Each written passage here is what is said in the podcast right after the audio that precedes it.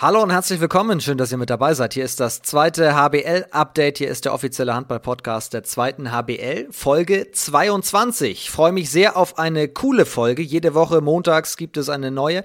Ein intensives Handballwochenende liegt ja hinter uns. Das Olympia-Qualifikationsturnier in Berlin, das stand so ein bisschen medial natürlich im Fokus, aber auch in der zweiten Liga wurde gespielt. Zwei Partien gab es am Wochenende, zwei mit ja, sage ich mal, interessantem Ergebnis. Darüber wird zu reden sein. Und zwar mit einem der besten Torjäger der Liga. Tom Skroblin vom TUS in Lübbecke ist heute zu Gast, der sich ja gerade auf einem Aufstiegsplatz befindet. Also, ganz viele Themen sind mit dabei, die vor uns liegen. Mein Name ist Finn Ole Martins, kurz vom Jetzt geht's los. Viel Spaß.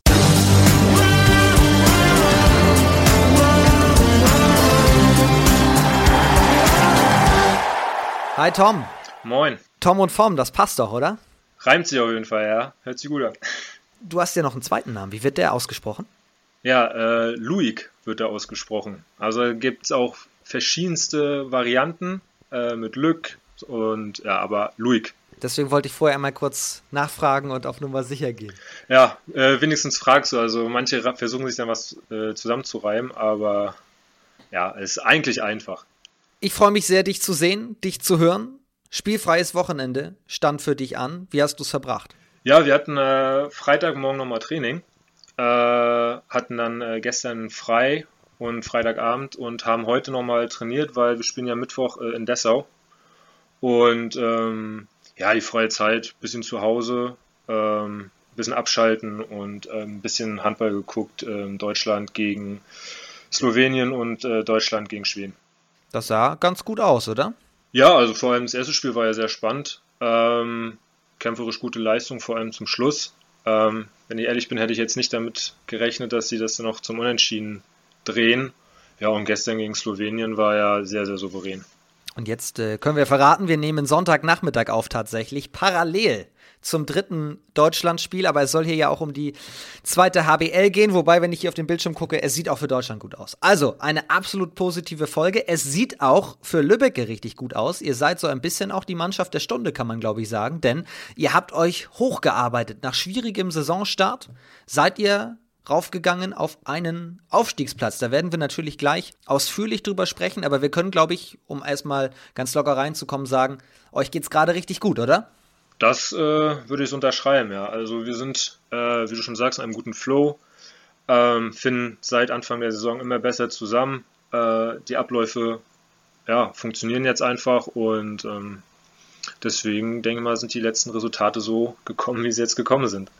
Seit sechs Spielen nicht verloren. Sprechen wir gleich ausführlich drüber. Einmal ganz kurz der Blick aufs Wochenende. Normalerweise gibt es jetzt hier am Anfang die Frage, welches Ergebnis hat dich überrascht? Jetzt gab es ja aber nur zwei. Trotzdem, Bietigheim 20 zu 25 gegen Hamm verloren. Konstanz schlägt Aue 28 zu 26. Als du es gesehen hast, was hat dich überrascht vielleicht? Ähm, ja, ich würde schon Bietigheim gegen Hamm sagen. Ich hätte jetzt nicht gedacht, dass Hamm äh, in Bietigheim gewinnen wird. Ähm, das würde ich schon ja, so als die Überraschung von diesen beiden Spielen äh, ja, auswählen, weil Konstanz ist immer unangenehm äh, in der Halle zu spielen, auch ohne Zuschauer. Aber ja, also mit Hamm, die spielen, Hamm Bietigheim spielen jetzt nicht beide so die konstante Saison und ähm, deswegen auswärts in Bietigheim mit fünf Toren zu gewinnen und vor allem auch nur 20 zu kassieren, äh, ist schon eine Überraschung. Sieben davon nur in Durchgang zwei. Das kann sich richtig sehen lassen. Also sehr starke Defensivleistung und auch torjägermäßig, das wird dich natürlich auch interessieren. 13 Tore von Fabian Hüßmann. Habe ich äh, in den sozialen Medien gesehen, ja. Wenn wir von nur sieben Gegentoren in Durchgang 2 sprechen, müssen wir auch noch sagen, bei Konstanz gegen Aue, da hat Konstanz zwischendurch auch mit der Zahl 7 geführt tatsächlich. Aue kam dann nochmal ran, aber wichtige Punkte im Abstiegskampf für die HSG Konstanz. Das ist der ganz kurze Blick aufs Wochenende, was mich jetzt natürlich statistisch extrem interessiert. Durch den Heimsieg von Konstanz ist ein gewisser Tom Wolf auf Platz 1 der Torjägerliste gesprungen und hat dich auch ein bisschen überholt und du hast jetzt 124 Treffer auf dem Konto. Tom Wolf 130 und ihr habt beide 19 Spiele. Machen es die beiden Toms am Ende unter sich aus? Äh, du hast mir im Vorgespräch gesagt, dass Christian Schäfer noch dabei ist. Ähm, weiß ich nicht. Also ich, wie gesagt, also mir wurde am Anfang war es mir gar nicht so bewusst. Das wurde halt eher dann von außen an mich herangetragen. Ähm, ich hatte das Gefühl, dass es gut läuft. Ähm, gab ja dann ein, zwei Spiele, wo ich richtig gut getroffen habe. Und ähm, ja, dann ist natürlich Woche um Woche, merkt man es dann ja in den Berichten, Vorberichten, Nachberichten, ähm, ja, wie da die Statistik so aussieht. Hm, aber im Endeffekt ist es trotzdem Mannschaftssport. Äh, und wenn ich so der Mannschaft helfen kann, dass wir die Spiele gewinnen, freut mich das natürlich umso mehr.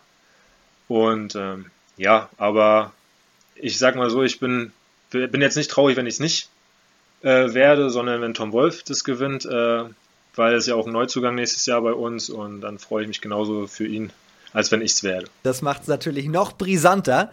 Aber ich höre raus, wenn es dir jetzt gar nicht so wichtig ist, es gibt da irgendwie, es gibt keine Textnachrichten, die ihr euch hin und her schreibt und sagt, Mensch, hättest mal ein paar weniger werfen können. Äh, nee, wir haben jetzt tatsächlich äh, eher wegen Wohnungssuche kommuniziert. Ähm, also ich wohne in Minden und ähm, ja, er wollte halt natürlich alle Möglichkeiten äh, ja, ausschöpfen, ähm, wo er mit seiner Freundin hinziehen kann. Und da hatten wir jetzt ein bisschen Kontakt, äh, was so die Vorteile hier in Minden gegenüber Lübeck und Umgebung ist. Und ja, aber so jetzt über die Statistiken haben wir gar nicht geschrieben.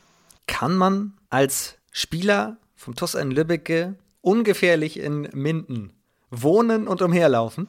Also als ich eingezogen bin, äh, hat mir der Handwerker, äh, der ähm, ja, der mir dann die Tür quasi aufgemacht hat, schon äh, ja, sag ich mal, ein, ich will nicht sagen, böse Blicke zugeworfen, aber er hat mir schon ein, zwei Sprüche gedrückt. ähm, aber im Endeffekt äh, ist es dann halt auch eher die ältere Generation, also die halt wirklich noch die alten Derbys äh, leben und ähm, ich hab, wir haben jetzt hier auch im Haus noch äh, eine ältere Dame, die äh, auch GWD-Fan ist, aber das läuft mit ihr ganz, ganz entspannt ab. Also sie freut sich auch, wenn wir, wenn wir gewinnen, wenn wir eventuell aufsteigen, dass es nächstes Jahr dann wieder das Derby gibt. Äh, aber so habe ich bis jetzt zum Glück noch keine Attacken eines GWD-Fans mitbekommen und erleben. Ja, ist ja auch alles Augenzwinker tatsächlich gemeint, aber natürlich, ich glaube, die ganze Region würde sich sehr freuen, wenn es nächste Saison wieder zum direkten Duell kommt. Und vielleicht passiert es ja auch. Wenn ihr übrigens dazu mehr erfahren wollt, dann lege ich euch noch zwei Folgen ans Herz. In der Hinrunde war ja schon Valentin Spohn hier und auch Konstantin Mardert vom TVM Stetten, der das Derby ja auch kennt und sagt, das ist das krasseste Derby im Handball. Also wenn ihr mehr zu Lübbecke gegen Minden hören wollt, dann klickt euch hier nochmal durch alle Folgen. Aber um einmal ganz kurz diese Torjägergeschichte noch einmal rund zu machen, du hast es schon gesagt, Schäfer ist noch mit dabei. Schäfer hat 17 Spiele erst absolviert, du und äh, Tom Wolf 19. Und Wolf hat 130, du 124 und bist eben torgleich mit Christian Schäfer. Da sind auch einige interessante Torjäger auch noch direkt in Reichweite hinter euch. Also das, ich mag ja gerne Statistiken, das ist so eine schöne Spielerei, deswegen das wird, glaube ich, noch sehr, sehr interessant. Es kommt ja auch dazu, ein, ein Vorteil, den ihr natürlich auch habt, ihr werft sieben Meter. Die, die, die kommen natürlich, gibt es da eigentlich dann auch mal einen Spruch, dass jemand sagt, so ja, klar ist der ganz oben, der wirft ja auch die sieben Meter. Ja gut, aber wir müssen ja auch erstmal rein. Also klar, eben. Klar ist es mit der neben dem Tempo Gegenstoß der, äh, die einfachsten Würfe. Aber ich meine, es stehen auch Torhüter drin, die dafür bezahlt werden, die Bälle dann auch zu halten. Und ähm, ja, ich klar, irgendwo haben sie recht, aber es ist dann auch immer einfacher gesagt dann als getan. Also wenn man dann wirklich vor einem 2-Meter-Torwart steht, äh, der das ganze Tor abdeckt, ist das dann, ja, glaube ich, dann nicht mehr ganz so einfach für die, die dann sagen, ja, die müssen auch erstmal rein definitiv ist es so, dass du die sehr gut wirfst. Du hast eine Top-Quote. Wie wirft man aus deiner Sicht den perfekten 7 Meter? Ja, gute Frage. Äh, ja, ich glaube, also ich täusche gerne an, ich glaube, es ist kein Geheimnis. ähm, ja, lange warten, natürlich nicht länger als drei Sekunden, aber man hat ja auch so seine Lieblingsecke, seinen Lieblingswurf. Äh, und wenn man den halt im Training übt, ich glaube, das ist dann für einen persönlich dann der perfekte 7 Meter. Ähm, ja, also ich glaube, jeder einzelne äh, 7 Meter Schütze hat ja, wie gesagt, seine Rituale, äh, bevor, er, bevor er zum 7 Meter Strich geht. Ähm, aber perfekt wäre natürlich Latte Pfosten rein, dass der Torwart äh, nicht rankommt. Ja. Gegen wen, du hast ja jetzt auch schon einige Stationen hinter dir, gegen wen war es am schwierigsten, einen 7 Meter reinzuwerfen? Puh, das eine, muss ich mal kurz überlegen. Ähm, das ist echt eine schwierige Frage. Ich glaube, ich würde zwei nehmen. Und das eine ist äh, Wladimir Bosic von Baling und der andere ist Dennis Klockmann von Schwartau. Warum die beiden?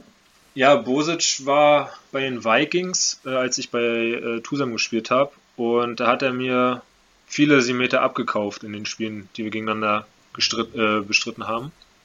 Und Klockmann das gleiche, als ich bei Essen war. Also das, die haben halt schon eine gute körperliche Präsenz und ähm, ja, klar wird man erfahrener äh, über die Jahre, aber da würde ich sagen, haben die mir in der Zeit auf jeden Fall die meisten Sorgenfalten auf die Stirn gegeben.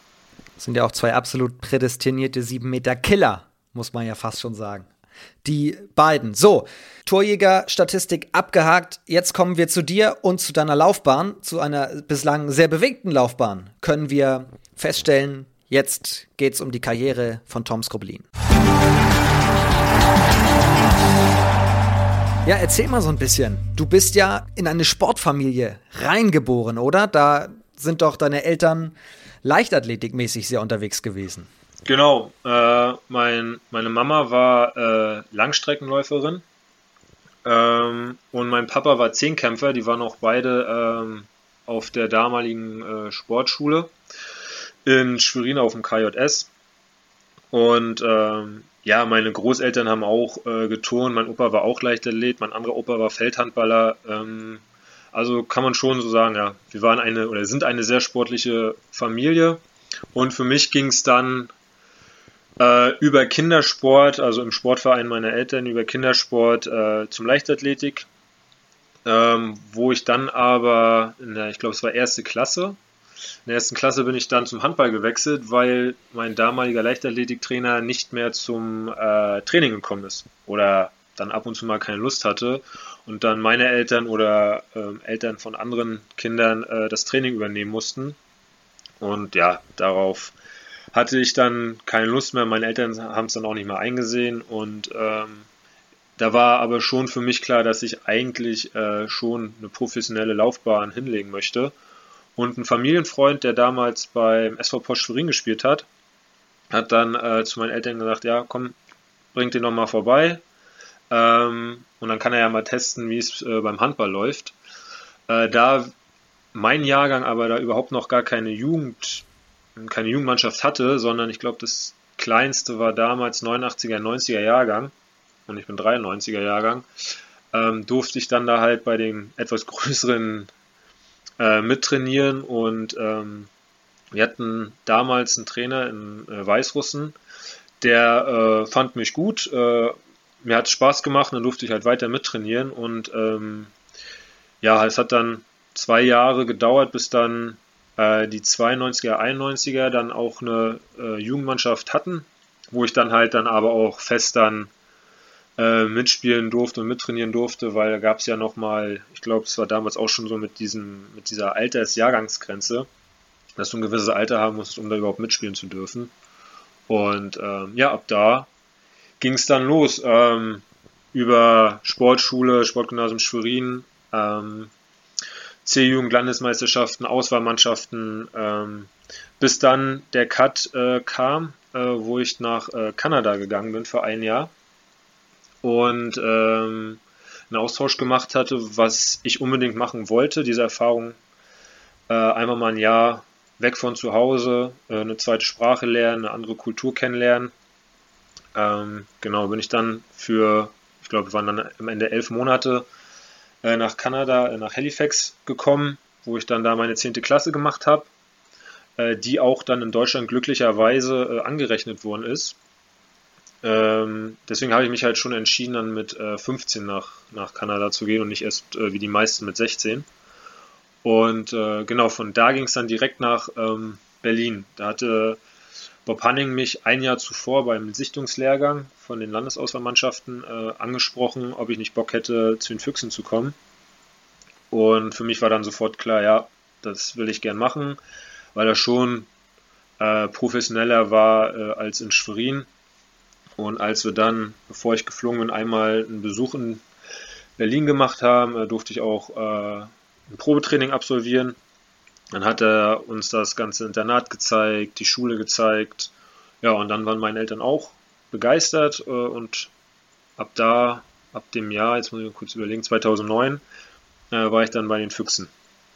Hab da, war dann da drei Jahre auf dem Internat, habe dort dann mein Abitur gemacht und dann nochmal drei Jahre äh, im Männerbereich. Das heißt, es war schon, wenn ich es richtig verstehe, vor deiner Reise nach Kanada klar, wenn ich zurückkomme, dann geht's zu den Füchsen. Genau. Da hat, genau, ähm, das war von vornherein klar. Meine Eltern haben dann während des Jahres alles äh, koordiniert, Internatsplatz, Schulplatz, alle Anmeldungen gemacht, alle Elternabende. Sind sie dann ähm, nach Berlin gefahren und ähm, ich habe dann äh, mit dem Athletiktrainer vorher nochmal gequatscht. Der hatte mir so Grundübungen mitgegeben, dass ich äh, ja, halt fit bleibe, was aber für mich dann da auch kein Problem war. Also ich habe dann da Fußball gespielt, Basketball gespielt und habe dann wirklich dann auch vier Monate Leichtathletik gemacht, 400 Meter, dann äh, habe ich mich dann dort spezialisiert. In Kanada? Genau, also wir hatten dann wirklich äh, Track and Field äh, Coaches äh, und ähm, bin dann auch richtig bei Wettkämpfen mitgelaufen und irgendwann kam dann, äh, wir hatten neben unserer Schule eine Universität und äh, da war halt äh, ein sehr guter Freund von meiner Trainerin.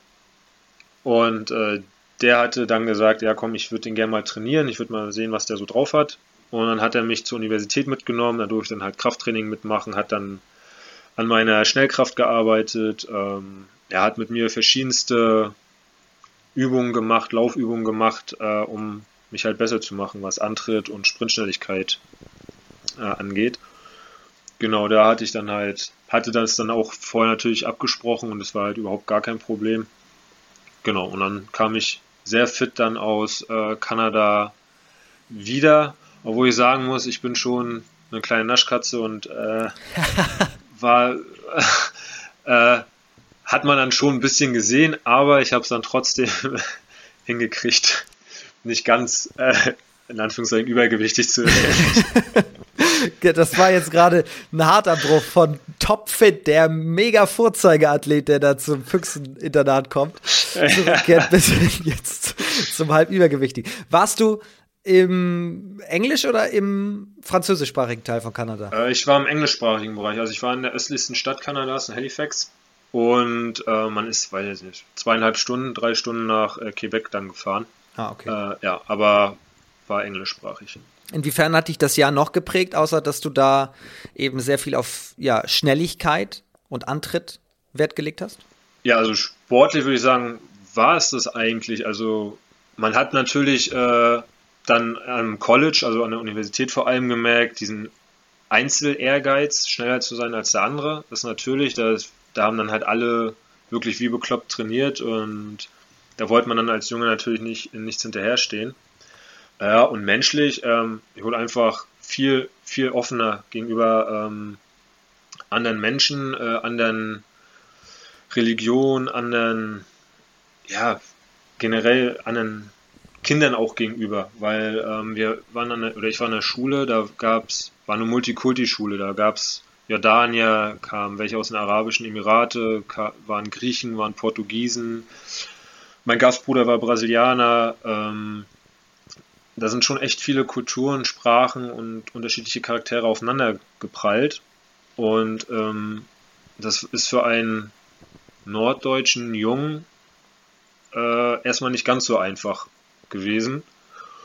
Aber ich habe das dann ganz schnell gelernt. Das wurde aber auch von der Schule, ähm, von den Lehrern sehr, sehr gepusht, ähm, dass man da halt einen vernünftigen um Umgang miteinander hat und dass die Vorurteile ja, eigentlich, dass es da keine Vorteile gibt, dass jeder so genommen wird, wie er ist und jeder hat es zu akzeptieren.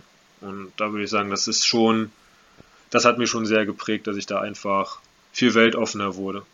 Handball gab es gar nicht für dich? Nee, also es war äh, wirklich ein Jahr komplett ohne Handball. Ich habe es vermisst, ich habe auch überall nachgefragt, ob die das da kennen, aber war für die alle ein Fremdwort. ja, aber also ich weiß, dass es in Kanada mittlerweile ja sich auch entwickelt. Es gibt dieses Team Alberta, das auch durch Norddeutschland oft fährt und ähm, nicht nur Austauschmöglichkeiten gibt, sondern da auch richtig Reisen für die Mannschaften anbietet, um sich selber fortzubilden, um Testspiele zu machen. Aber wenn es das für dich da gar nicht gab, bist du das aber auch bewusst im Vorfeld eingegangen. Du wusstest, obwohl du diesen Traum, von dem du gerade gesprochen hast, schon relativ früh Profi-Handballer zu werden, wusstest du, du nimmst dir jetzt ein Jahr bewusst eine Auszeit. Ja, also das war für mich, äh, ja, ich wollte es unbedingt machen einfach. Das war, ich glaube, ich hätte es irgendwann bereut, weil auch aus ähm, meiner Familie, äh, Familienfreund, äh, der hat es äh, auch gemacht und ähm, ja, das hat sich, ja, fand ich einfach da schon cool und wie gesagt, ich wollte halt unbedingt eine zweite Sprache noch lernen, die ich dann halt auch fließend beherrsche und auch vor allem verstehen kann. Und ähm, im Nachhinein, ich kann es jedem nur empfehlen. Ähm, klar ist es immer ein bisschen tricky dann halt mit der deutschen Schule, mit dem deutschen Schulsystem. Wann geht man? Wann kann man sich was anrechnen lassen? Und ich habe mich halt auch aber auch deswegen mit meinen Eltern dazu entschlossen, halt direkt nach der 9. zu gehen, weil ich, ich keine Lust hatte auf eine Wiederholung. Und ähm, ja, aber das war dann schon sehr bewusst von mir, von mir gewählt. Stichwort Eltern. Was hast du für den Sport von so sportlichen Eltern mitbekommen? Also nicht nur physisch, sondern vielleicht auch psychisch.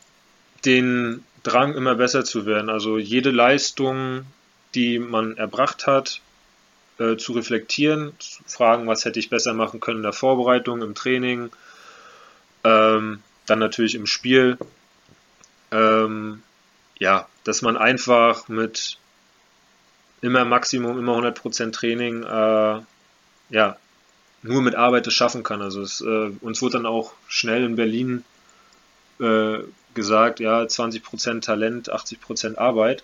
Und das haben meine Eltern schon von vornherein immer ähm, mir ja, eingespritzt, sag ich mal. Ähm, das war, wenn wir in der D-Jugend ein Spiel hatten, am, auf dem Samstag, ähm, sind meine Eltern mit mir dann sonntags um See laufen gegangen. Also einfach um die Regeneration zu fördern, damit ich das halt verinnerliche, damit mein Körper halt schneller regeneriert. Ja, und einfach diese Professionalität auch, dass äh, man Spaß haben kann, aber halt dann nur in ausgewählten äh, Zeitpunkten. Kanada, Berlin. Das war der große Step. Klingt jetzt für mich erst aber einmal nach einem brutal großen Umbruch. Du hast, sag ich mal, Freiheit in Kanada, selbstbestimmt, anderes Land, andere Sprache, ganz viel erleben, erleben, erleben. Und dann Profi-Handball quasi. Im Internat, strikter Tagesablauf, trainieren, trainieren, trainieren, trainieren und Fokus auf nur eine Sache. Ja, auf jeden Fall, plus Schule. äh, ja, äh, nee, aber ja, es war schon ähm, nicht ganz so einfach. Also ich hatte jetzt nicht das Problem, dass ich äh, alleine bin, weil, wie gesagt, durch Kanada war ich da ja sehr gut trainiert oder wusste, wie es ist. Äh, aber es war schon am Anfang sehr schwierig für mich, äh, jetzt zu akzeptieren, dass ich jetzt nicht mehr raus darf um, weiß ich nicht, um 21 Uhr oder 22 Uhr. Und ähm, das wurde ja gefordert, das war in der Hausordnung auch drin, dass wir halt bis zu einem gewissen Alter äh, diese Ausgangszeiten halt einhalten mussten und ähm, gewisse Regeln natürlich beachten. Das war schon am Anfang nicht so einfach, aber wir haben es dann, äh, ich mit meinem damaligen Zimmerkollegen, äh, wir haben es dann ganz gut hinbekommen, uns äh, irgendwie anderweitig zu beschäftigen, dass es uns nicht langweilig wird. Und äh, ja, ich glaube, die Erzieherin mochte uns auch äh, und hat uns dann vielleicht ein, zwei Mal ein paar mehr Freiheiten gewährt als anderen. Das war auch gerade gar nicht wertend gemeint, sondern einfach, ja, es ist einfach eine Umstellung logischerweise von anderes Land bis in ein Internat rein. Nee, das ist, äh, habe ich jetzt auch nicht so aufgefasst, aber es ist ja klar, dass also das Internat böse ausgerückt ja mit dem Gefängnis manchmal verglichen wird. Ähm, ja, weil ist halt einfach so. Ne? Die Freiheiten, die du da hast, sind halt sehr, sehr begrenzt. Du kannst halt nicht da einfach ein- und ausgehen, du kannst keinen Besuch empfangen, muss immer alles vorher abgeklärt werden. Äh, du musst dich halt, wie gesagt, an die Regeln halten. Und äh, die Erzieher wissen ganz genau, wann du Training hast, wann du dann wieder zu, also im Internat sein müsstest. Und ähm, ja, da wurde dann natürlich dann teilweise auch vom Trainer dann mal nachgefragt oder gab, äh, will sagen Kontrollanrufe, aber ja, so Kontrollbesuche gab es schon mal oder einfach Überraschungsbesuche. Aber das ist ja jetzt der Punkt. Es war ja kein Gefängnis, sondern es war verdammt nochmal Handball, Handball, Handball. Also es hat doch schon richtig Spaß gemacht dann auch, oder? Ja, auf jeden Fall. Also man hat ja dann auch gemerkt, vor allem in, in den drei Jugendjahren, die ich dort äh, bei den Füchsen verbracht habe, sind wir dreimal deutscher Meister geworden. Und man hat dann ja auch gesehen, dass sich diese harte Arbeit äh, extrem auszahlt. Und dass wir halt einfach gute Einzelspieler waren, aber auch als Mannschaft, weil viele halt auch auf dem Internat waren ähm, so gut zusammen funktioniert haben einfach. Und äh, ja, das war halt wirklich 24-7 Handball und dann zwischendurch die, die, Schule halt. Mit wem hast du so zusammengespielt? Ähm, ja, mit Fabi Wiede, Paul Drucks, ähm, jetzt Willi Weihrauch, der jetzt in Eisenach spielt, Oliver Milde, der spielt jetzt in Krefeld, ähm, mit Jonas Tümmler von Dresden. Ähm, ich überlege gerade, äh, ja, dann halt, klar, bei den Profis durfte ich dann halt mittrainieren, Kolja Löffler, äh, Ika Romero, Silvio Heinevetter, also alle, die da äh, in den Jahren äh, ab 2011 gespielt haben, 2011, 2012, da durfte ich halt immer mittrainieren. Ähm, genau, Max Bauer, der hat jetzt, äh, hat früher bei äh, Rimparer Wölfen gespielt, mit dem habe ich zusammen gespielt. Ja, gab schon einige, mit wem hast du noch Kontakt? Zu wem hast du noch Kontakt? Ja, jetzt, äh, ja, natürlich mit denen, die in der zweiten Liga spielen. Ähm, mit äh, Jonas hatte ich jetzt, haben wir jetzt ja letztens gegen Dresden gespielt, wieder ein bisschen mehr Kontakt. Ähm, da redet man dann nach dem Spiel natürlich auch mal ein bisschen länger. Ähm, dann ab und zu noch äh, mit Paul Drucks, wo wir dann ab und zu mal, äh, vielleicht, also jetzt nicht häufig, so eine kurze Nachricht, wie geht's oder äh, Glückwunsch ne, äh, zum Sieg oder ja, aber sonst muss ich schon sagen, ist halt vieles halt über die Entfernung dann auch äh, eingeschlafen, weil man dann ja schon so sein eigenes Leben dann aufbaut. Also ich bin dann ja komplett in Westen gezogen, äh, habe dann hier, wie gesagt, ja mein eigenes Umfeld dann noch aufgebaut, neue Freunde kennengelernt. Ähm, ja, und dann durch den Handball hat man dann ja schon wenig Zeit, sich dann nochmal zu treffen. Und meine Eltern wohnen in Schwerin. Und dann bin ich halt dann öfter dann nach Schwerin gefahren als äh, zurück nach Berlin. Letzte Frage zu den Füchsen. Was war der bedeutsamste, der schönste Titel? Puh, äh, der erste. Der erste ist immer der schönste. Also ich würde ich würd sagen der erste und dann der zweite, wenn ich äh, der dritte, Entschuldigung, wenn ich jetzt zwei auswählen darf, weil der erste, wie gesagt, hat immer eine ganz besondere Bedeutung. Aber der dritte war umso schöner, weil es halt der Abschluss einer schönen Jugendzeit war. Und äh, weil wir dann in die Männer eingetreten sind. Und es war halt nochmal ein schöner, schöner Abschluss äh, für, die, für die tollen drei Jugendjahre bei den Füchsen. Bei wem wusste man eigentlich damals schon, das wird ein absoluter Star, der hat das Potenzial, sogar Richtung Nationalmannschaft, ja. Ja, das war, also ich glaube, Fabi und Paul waren schon in der Jugend das Maß aller Dinge auf ihren Positionen, vor allem Paul mit, seinen, mit seiner Körperlichkeit, mit, seinem, mit seiner Dynamik im 1 gegen 1 äh, war schon, glaube ich, sehr früh klar, dass er es ganz weit nach oben schaffen kann. Und bei Fabi, der Spielwitz, diese sich kein, keine Platte machen, äh, sondern einfach machen, Spaß haben. Seine Spielintelligenz, äh, das war auch schon in der Jugend einzigartig und es hat mega Spaß gemacht, mit ihm zusammenzuspielen ähm, weil er das Spiel halt auch schon in der Jugend sehr gut verstanden hat. Ähm, ja, da würde ich die beiden auf jeden Fall nehmen.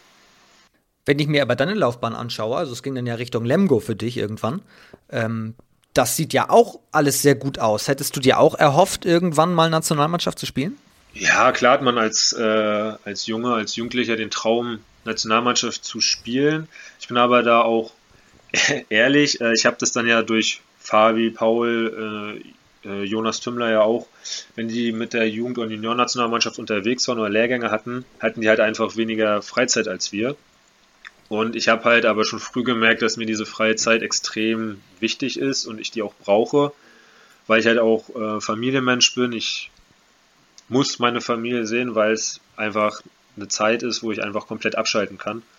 Schon damals. Und ähm, als ich dann nicht bei den Jugend- und Juniorenlehrgängen eingeladen wurde, ähm, war es für mich dann auch schnell abgehakt, das Thema, sondern habe ich dann einfach versucht, mein Ding durchzuziehen, äh, war dann auch nicht traurig, äh, dass es dann nicht geklappt hat, sondern habe dann halt in der Zeit die Zeit genutzt, um mich zu regenerieren, die Zeit zu genießen mit der Familie, mit Freunden.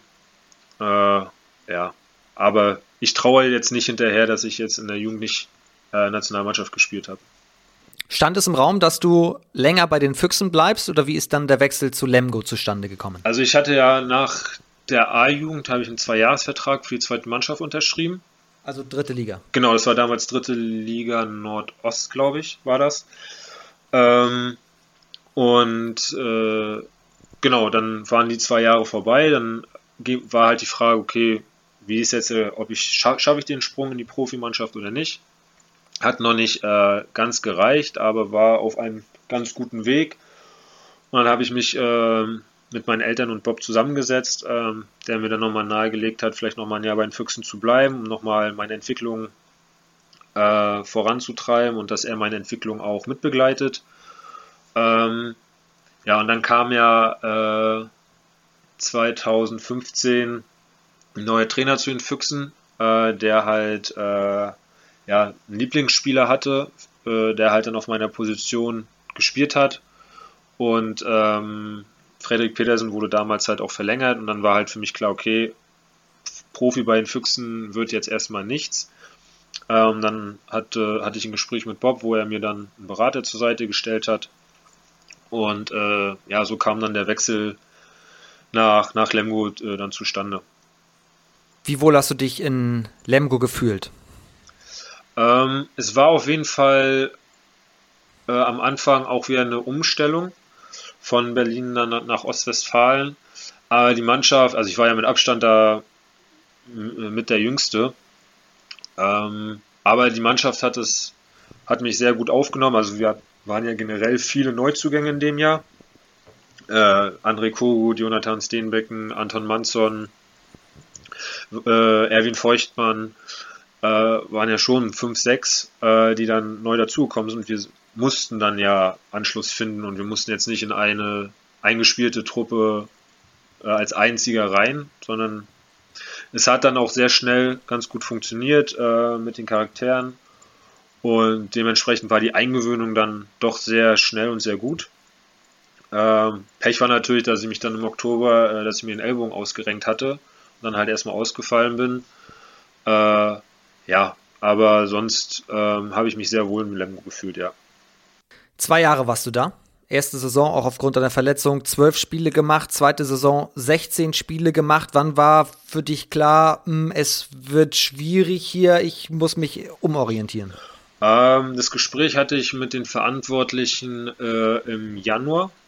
Der zweiten Saison? Ja, genau, der zweiten Saison, ja.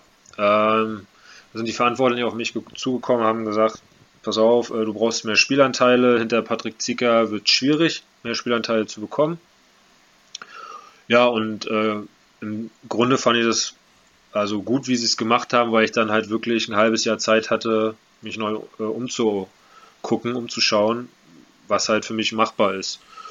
Und dann kam halt auch dann über Berater und äh, Bob Hanning dann der Schritt nach, nach Essen oder der Kontakt erstmal ähm, nach Essen, wo dann ja auch noch nicht klar war, äh, ob die überhaupt in der zweiten Liga bleiben oder nicht. Das war das Jahr, wo die am letzten Spieltag mit dem Unentschieden gegen Salui äh, die Klasse gehalten haben. Und ähm, ich halt aber nur einen Vertrag für die zweite Liga unterschrieben habe. Und äh, ja, das war ein sehr äh, ein aufreibender und aufregender letzter Spieltag, weil wir mussten mit Lemgo auch noch gegen Gummersbach einen Punkt holen, damit wir in der äh, Liga bleiben. Wir haben dann mit einem Tor gewonnen, glaube ich, oder mit zwei gegen, gegen Gummersbach. Und äh, Essen lag dann ja schon zwei, zwischenzeitlich mit acht Toren oder so vorne. Und, äh, aber haben dann am Ende nur noch unentschieden gespielt. Mhm, aber sonst wäre der Wechsel auch nicht zustande gekommen, wenn das Spiel nicht so positiv ausgefallen wäre. Hast du das dann nach dem Spiel auf dem Handy verfolgt, Live-Ticker direkt angemacht? Oder wie kann man sich denn da auf ein wichtiges letztes Spiel mit Lemgo konzentrieren, wenn das beim nächsten Club noch total auf der Kippe steht. Da hängt dann ja auch die Zukunft von ab. Ähm, da es bei uns, also da es bei uns ja auch um vieles ging, wusste ich halt, okay, ähm, wenn nicht alles schief läuft und Paddy eine gute Partie spielt, dann äh, wird es mit dem Einsatz jetzt nichts. Aber trotzdem versucht man sich natürlich darauf vorzubereiten. Jeder hat natürlich gefragt, willst du informiert werden, willst du, äh, willst du einen Zwischenstand haben? Ich habe gesagt, nee, gib, gib mir einen äh, Zwischenstand nach, nach dem Spiel. Der war dann halt irgendwie plus 7 oder plus 8. Und danach wurde Handy in die Hand genommen äh, und halt der Live-Ticker angemacht. Und dann, äh, ja, mitgezittert, mitgefiebert. Und zum Glück hat es dann, äh, dann doch gereicht. Also erfolgreicher Nachmittag für beide. Ja, und dann konnte die Party auch losgehen. Ja, ja. Ähm, trotzdem, wenn das vor dem letzten Spieltag so noch unklar ist beim kommenden Arbeitgeber, beim kommenden Club, geht man dann im Kopf schon mal andere Optionen durch? Weil das hätte dann ja im Worst Case auch wirklich schief gehen können. Oder hättest du dann ja nichts gehabt sozusagen? Ja, also ich hatte das Arbeitslosenpapier hatte ich schon oder das äh, Arbeits äh, oder mich bei der Agentur für Arbeit habe ich mich schon äh, ja gemeldet gehabt. Also der Vertrag wurde dann ja auch, weiß ich gar nicht, ich glaube Anfang Juni erst unterschrieben äh, oder Anfang Mai, ich bin mir gerade unsicher. Äh, aber das Agentur für Arbeit wusste auf jeden Fall Bescheid äh, schon vorher und ähm, ja, dann ist es natürlich, finde, da fragt man sich, okay, was was macht man jetzt? Ähm, man vertraut da natürlich schon seinem Berater, ähm, dass der da ein paar Kontakte noch hat. Äh, aber natürlich war dann für mich erstmal, okay, Studium muss weitergehen. Äh, dann machst du das erstmal und ähm, ja, irgendwo dritte Liga wieder, weiß nicht, ob es Berlin oder Umgebung gewesen wäre, weiß ich jetzt nicht. Äh, aber das war halt eher dann so in meinem Kopf oder in der Planung. Aber ich hätte jetzt nie gesagt, okay, hat jetzt nicht funktioniert, ich höre auf mit dem Handball. Äh, dafür habe ich zu lange, zu lange gearbeitet. Aber da sieht, ein, sieht man mal, wie unterschiedlich Karrieren einfach auch verlaufen können, wenn konjunktiv bei dem einen Verein das so läuft, bei dem anderen Verein das sportlich so und so klappt. Da können Karrieren mit, ja, tatsächlich gepusht werden und andere können tatsächlich hinuntergehen, obwohl eigentlich die, die Veranlagungen da sind. Das sehen wir ja auch, denn es ist ja gut gegangen. Du bist äh, zu Essen zum Tusem gegangen und da gab es ja dann wirklich förmlich die Leistungsexplosion. Da hat man ja gesehen, was kann der Kerl überhaupt? 179 Tore erste Saison, 174 zweite. Du wurdest ja relativ schnell einer der besten Torjäger der Liga. Ja, ich hatte natürlich auch mit Jaron einen Trainer, ähm, der mich kannte, auch schon aus Berliner Zeiten. Na, siehst du, den habe ich vorhin übrigens in der Aufziehung vergessen. ich wusste, irgendjemand habe ich vergessen. Ähm, äh, genau, mit Jaron habe ich ja schon in Berlin zusammen gespielt. Er kannte mich sehr gut äh, und er wusste auch, was ich drauf habe. Hätte der dich denn nicht für die dritte Liga auch genommen? Ja, gut, ähm, denke schon, aber dann ist ja trotzdem, ja, weißt du, weißt ja nicht, was äh, die finanziellen Mittel dann des Vereins äh, sind, ob die sich das dann wirklich leisten können oder halt nicht, also was bei dem im Rahmen ist, das wäre dann ja nochmal eine neue Verhandlungsposition ihrer, also vom Verein dann aus gewesen. Und vielleicht hätten wir uns geeinigt, vielleicht nicht, das kann ich jetzt gar nicht sagen. Aber ich denke mal, er hat mich auf jeden Fall genommen. Also die Telefonate waren da vorher schon sehr, sehr positiv und äh, ja. wir sind ja auch, also sind ja auch befreundet. Und von daher war das immer ehrlich, immer offen. Und ähm, ja, er wusste ja, was ich drauf habe und ich glaube, das hat man dann auch, wie gesagt, dann in den drei Jahren in Essen gesehen, dann ähm, was ich äh, imstande bin zu leisten, wenn das Vertrauen dann halt auch da ist. War das der einzige Grund, der einzige Faktor, dass du Vertrauen bekommen hast? Ja, und Spielanteile. Ne? Also ich glaube, Spielen in dem Alter, äh, also generell ist Spielen immer das Beste und immer auch das beste Training. Man kann so viel trainieren, wie man, wie man will. Aber irgendwann kennen die Torhüter ein, kennen die Lieblingswürfe, kennen das Wurfbild und ähm, es ist dann ja immer monoton das Gleiche im Endeffekt. Und aber im Spiel hast du ja immer neue Reize, mhm. immer neue Situationen. Und ähm, da ich jetzt auch, würde ich jetzt sagen, auch ein sehr intuitiver Spieler bin, der auch viel aus dem Bauch raus entscheidet, ähm, ja, hat mir das dann ganz gut getan, dann halt auch wirklich mal über einen längeren Zeitraum kontinuierlich zu spielen. Und ähm, ja, deswegen, also das fällt für mich unter Vertrauen, weil hätte ja und kein Vertrauen gehabt, hätte ich natürlich nicht so viel gespielt. Und ja, deswegen bin ich da auch sehr dankbar, dass, dass sie mir das Vertrauen gegeben haben. Inwiefern ist noch Kontakt zu den alten Kollegen da? Inwiefern verfolgst du sie jetzt in der ersten Liga? Ja, sehr. Also ich habe mit äh, drei, vier Leuten echt viel Kontakt noch. Äh, sind ja auch jetzt über die drei Jahre sehr gute Freundschaften äh, entstanden. Und äh, äh, ja, natürlich freue ich mich, wenn sie, wenn sie gewinnen. Ähm, leider haben sie jetzt die letzten Spiele immer ganz unglücklich mit einem Tor verloren. Also die spielen ja echt, muss ich sagen, ich will nicht sagen über den Erwartungen, aber ähm, ich glaube, keiner hatte vorher auf dem Schirm, dass die halt wirklich so lange immer mithalten können, auch gegen die Top-Teams. Ähm, ja, es ist schon ähm, eine außergewöhnliche Truppe in Essen gewesen oder ist eine, weil es halt alle deutsche, junge, hungrige Spieler sind, die sich auch abseits des Platzes sehr gut, sehr gut verstehen, wir viel zusammen unterne unternehmen und unternommen haben. Und äh, ja, ich glaube, diese Homogenität in Deutschland findet man dieser Art ganz, ganz wenig. Hält der Tusem die Klasse? Ich hoffe es. Ähm, wird aber sehr, sehr schwierig. Also da brauchen sie jetzt auf jeden Fall ein, zwei unerwartete Big Points. Äh, und natürlich jetzt die direkten Duelle gegen, gegen Nordhorn, Coburg, Baling müssen natürlich alle gewonnen werden. Weil man sieht es ja jetzt an Minden, die spielen unentschieden äh, gegen die Löwen. Äh, gewinnen dann äh, in Coburg gegen den direkten Konkurrenten. Das sind dann halt Punkte, die du brauchst. Und ähm, dann ist natürlich umso ärgerlich, ich kann mich an das Spiel in Minden von Essen erinnern, wo sie mit drei Toren führen und wo sie dann noch mit einem verlieren, kurz vor Schluss. Und äh, aber daraus lernen die Jungs hoffentlich und ähm, werden dann in Zukunft diese Spiele dann auch gewinnen. Der Aufstieg kam ja tatsächlich mitten im Lockdown. Dann wurde das ja alles festgelegt. Da stand dein Wechsel nach Lübeck ja auch schon fest. Aber wenn ich, ich gehe nochmal auf die Zahlen raus. Also du hast ja auch in der Abbruchsaison in 19 Spielen 109 Tore genetzt. Also es ist ja nicht einmal von mir übertrieben, wenn ich sage, du hättest, wäre die Saison normal weitergelaufen, deine Topwerte aus den ersten beiden Spielzeiten in Essen vielleicht sogar noch überboten.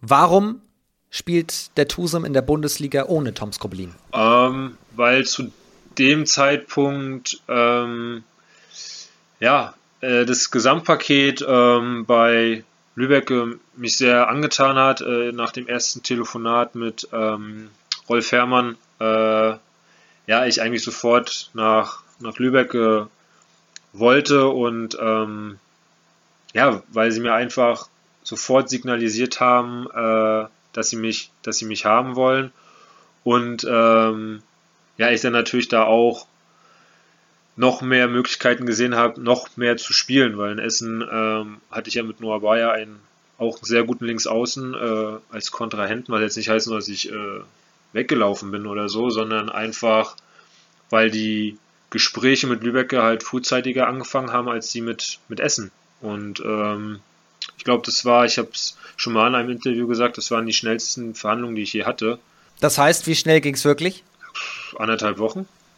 Wahnsinn. Also ich glaube anderthalb, zwei Wochen, dann war das äh, ja, Thema durch. Also es waren zwei Telefonate, lass es drei gewesen sein, äh, und dann war klar, oder nach, für mich war nach dem ersten Telefonat schon klar, ja, ich will das Projekt hier ähm, mitgestalten ähm, und will dem TUS wieder helfen, äh, dann in die erste Liga äh, aufzusteigen. Und äh, ja, das war dann im Endeffekt dann auch der Ausschlag. Natürlich war musste das halt alles stimmen. Meine Frau äh, ist äh, angehende Lehrerin, die konnte jetzt nicht so einfach NRW dann äh, verlassen. Das hat natürlich auch noch eine Rolle gespielt.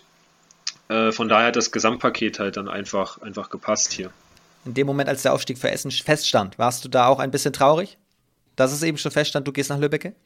Ähm, nein, weil ich die äh, Entscheidung wie gesagt, ja schon vorher getroffen habe und ich habe mir die Entscheidung auch echt gut überlegt. Es war ja klar, wir waren zu dem Zeitpunkt auf dem zweiten Tabellenplatz. Ähm, aber für mich war trotzdem klar, ich will dann die Aufgabe in Lübeck wahrnehmen und ich habe mich dann halt für die Jungs gefreut, weil die sich auch sehr verdient haben und ich freue mich, sie jetzt dann bei Sky zu sehen. Ähm, aber traurig oder ähm, weiß nicht, was man da noch sagen kann, aber bin ich überhaupt nicht. Also ich hoffe natürlich, dass äh, mir das auch nochmal gelingt, jetzt auch nochmal erste Liga zu spielen. Äh, und ja, ich bin da halt eher ja, mit einem positiven Gefühl nach Lübeck gegangen, zu sagen, ey, ich war in der Aufstiegsmannschaft, Aufstiegsmannschaft dabei. Ähm, aber jetzt ist halt neuer neuer Lebensabschnitt und ähm, neue Aufgaben und die will ich jetzt dann auch hier dann erfolgreich bestreiten. Rolf Herrmann hat gesagt, er war sich gar nicht bewusst, dass du auf dem Markt bist und hat sich mega gefreut, äh, als er den Hinweis bekommen hat, dass du auf dem Markt bist, hat er gesagt, für mich war klar, ich muss sofort ans Handy, ich muss den sofort anrufen. Wo hat dich der Anruf erreicht? Du hast ja auch gerade schon von diesem ersten Telefonat gesprochen. Äh, ich, war, ich war zu Hause, also mein, äh, mein Berater hatte dann ähm, mir gesagt, ähm, was ich davon halte. Ähm, und dann kam dann nur die Nachricht, ja, äh, Rolf ruft dich dann an. Und er kam dann zu Hause, als ich äh, am Küchentisch ähm, saß und ähm, ja, war wieder sofort, ich kannte ihn ja wie gesagt schon aus Lemgoer-Zeiten ähm, und war sofort wieder komplett, also ja, war super. Das war halt wieder so ein Gefühl, ich finde, kann es halt nicht beschreiben irgendwie. Das ist halt, wenn man, ich will nicht sagen, äh, Honig um den Mund schmieren oder so, sondern einfach ehrlich, ehrliche Meinung, was, was musst du noch verbessern, das haben wir vor. Ähm, und dann war für mich klar, ja, das hat Hand und Fuß alles. Ich habe Bock drauf. Und ich wusste halt, äh, Rolf ist jetzt keiner, der, der irgendwelche falschen Versprechungen macht oder so, sondern dass er einfach ein ehrlicher Mensch ist. Und deswegen war das für mich sehr schnell klar. Gerade hast du gesagt, du brauchst Vertrauen und Spielanteile. Sind das die beiden Faktoren, die du jetzt auch zum besten Linksaußen der Liga machen in Lübbecke oder warum passt das so gut? Also ja, und halt, weil ähm, ja, wir privat auch sehr glücklich sind und äh, uns hier sehr, sehr wohlfühlen. Also es sind halt wirklich, wie gesagt, das Gesamtpaket sah vorher sehr, sehr gut aus und hat sich als sehr, sehr gut auch ähm, jetzt entwickelt und dargestellt. Saisonziel, Aufstieg. Hat man sich von dir erhofft, dass du dann deine Essen-Erfahrungen sozusagen Richtung Aufstieg, Richtung ja, Spitzengruppe einbringst? Ja, vielleicht, aber wir sind ja auch noch acht weitere Neuzugänge, vor allem Luzern, der ja auch schon Erstliga-Erfahrung Erfahrung hat, mit Aljoscha Reza, der schon Champions League-Erfahrung hat. Also wir haben ja generell äh, Neuzugänge, die sehr, sehr viel Erfahrung mit sich bringen. Und ähm, ja, was man genau, also sie von mir erwartet haben, denk mal, das, was ich jetzt auch gerade auf die Platte bringe, dass ich der Mannschaft helfe, Leistung, konstante Leistung zu bringen und halt auch ähm, ja, mit meinen 27 Jahren äh, die Erfahrung einfach auch dann an die jungen Spieler weiterzugeben. Bei dem Kader, den du gerade auch schon genannt hast und ein bisschen aufgezählt hast, hat man sich ein wenig die Augen gerieben bei diesen vielen Schwankungen, die in der Hinrunde immer wieder auftraten. Was war da los? Ja, also am Anfang war natürlich klar, dass wir ein bisschen Zeit brauchen, auch wenn die Vorbereitung sehr, sehr lang war.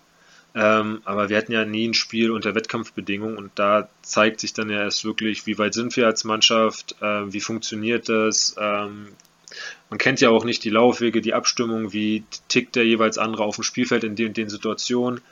Ähm, das hat halt ein bisschen gebraucht. Und ähm, ja, aber ich würde mal sagen, die Spiele, die wir dann so in Sand gesetzt haben, sage ich mal, kamen halt immer irgendwie zum richtigen Zeitpunkt. Also es war gut, dass wir gleich das erste Heimspiel gegen Dresden, sage ich jetzt mal, verloren haben. Ähm, war für uns nochmal ein Weckruf. Äh, und weil das, das Spiel davor in Eisenach zu gewinnen, musst du auch erstmal als neu zusammengewürfelte Truppe schaffen.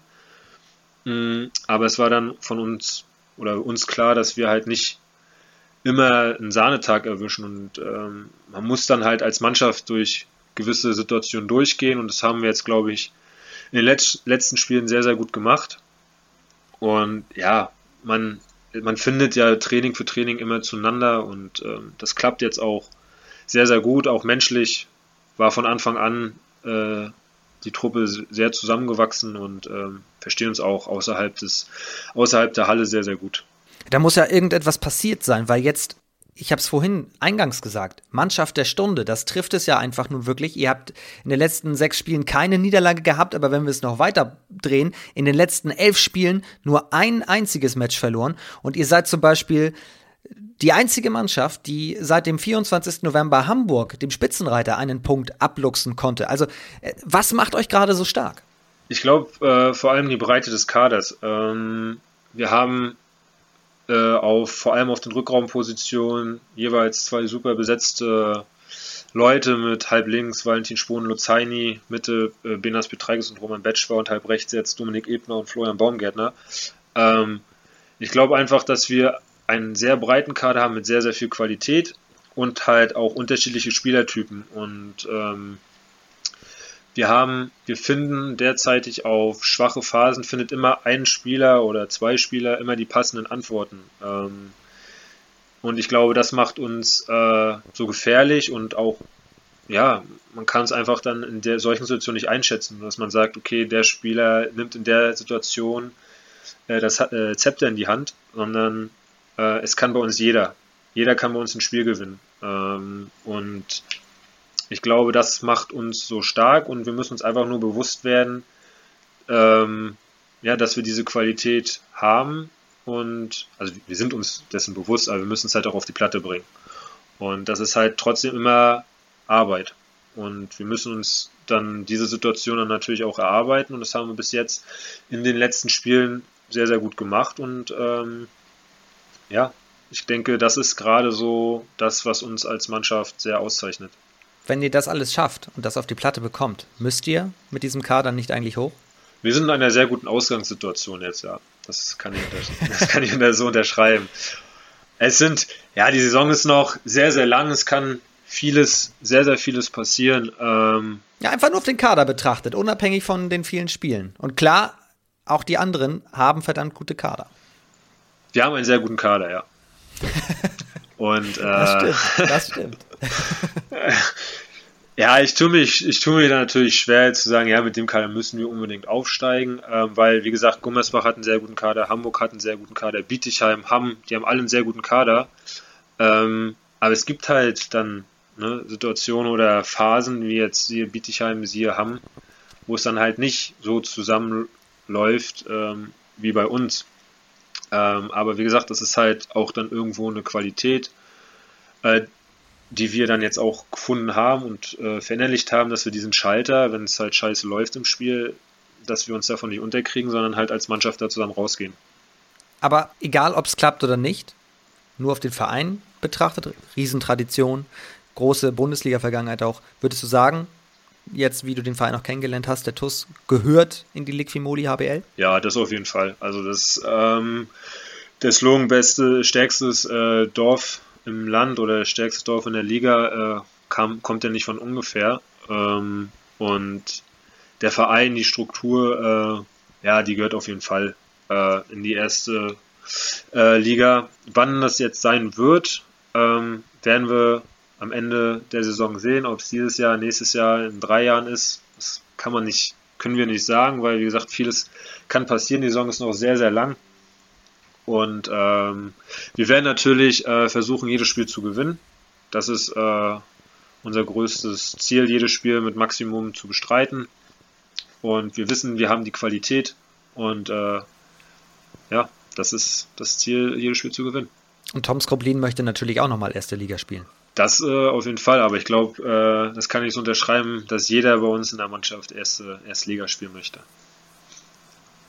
Du hast es aber schon gesagt, es sind verdammt viele Prüfsteine noch auf dem Weg. Die nächsten vier beispielsweise. Am Mittwoch auswärts in Dessau, dann gleich zweimal gegen Bietigheim und dann gegen den TSV Bayer Dormagen. These, wenn da vier Siege bei rauskommen, habt ihr den Aufstieg, ja, bisschen in der Tasche? Nein, also das glaube ich nicht, dass wir nach den vier Spielen äh, den Aufstieg in der Tasche haben. Ähm, ich glaube, dann ist die Ausgangssituation noch besser, als sie jetzt ist. Aber es kommt ja, wie gesagt, drauf an, was Gummersbach macht, was äh, Hamburg macht. Ähm, ja, aber wie gesagt, wir sind in einer sehr, sehr guten Ausgangssituation. Äh, und jetzt wollen wir natürlich auch die Gunst der Stunde dann nutzen, diese nicht zu verspielen. Aber wie gesagt, das ist sind auch alles vier sehr, sehr schwere Spiele. Äh, in Dessau ist immer sehr unangenehm. Bietigheim hat auch einen sehr, sehr guten Kader und äh, gegen Dormagen haben wir im Hinspiel auch nur unentschieden gespielt. Es könnte ja am Ende auch alles auf ein direktes Duell gegen den VfL hinauslaufen. Ja, wenn es darauf hinausläuft, sind wir auf jeden Fall bereit. Und äh, das Positive ist, dass wir zu Hause spielen. Und ähm, ja, wir werden darauf dann vorbereitet sein, falls es soweit kommen sollte. Wir haben abschließend eine Kategorie, die heißt Handball verbessern. Was würdest du im Handball verbessern, wenn du eine Regel ändern, abschaffen oder neu dazu packen würdest? Hm.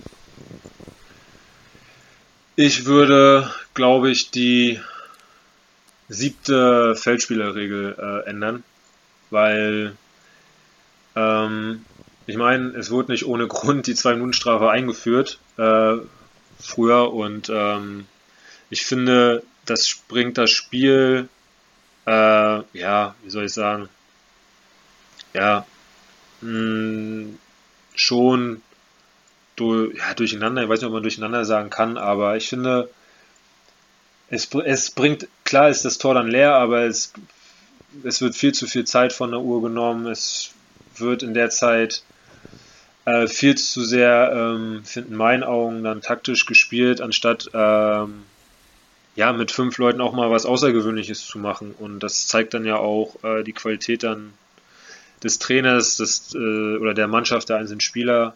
Aber ich glaube, ich würde äh, den siebten Feldspieler ähm, wieder wegnehmen, weil ähm, ich finde, diese Regel ja, war jetzt eine, oder ist eine interessante Erfahrung, äh, das so zu machen. Aber äh, im Endeffekt, ähm, ja, weiß ich nicht, ist es für mich jetzt nicht so das traditionelle Handballspiel mit dem siebten Feldspieler zu agieren. Sagt Tom Skroblin in der Rubrik Handball verbessern, der Mann, der vielleicht mit dem TUS irgendwann in die Bundesliga aufsteigt. Aber erst einmal heißt es dranbleiben, denn jetzt gibt es das Tippspiel. Teil 3 dieses Podcasts. Wir gucken auf das kommende Wochenende. Bevor wir auf den 23. Spieltag blicken, gibt es ein Nachholspiel.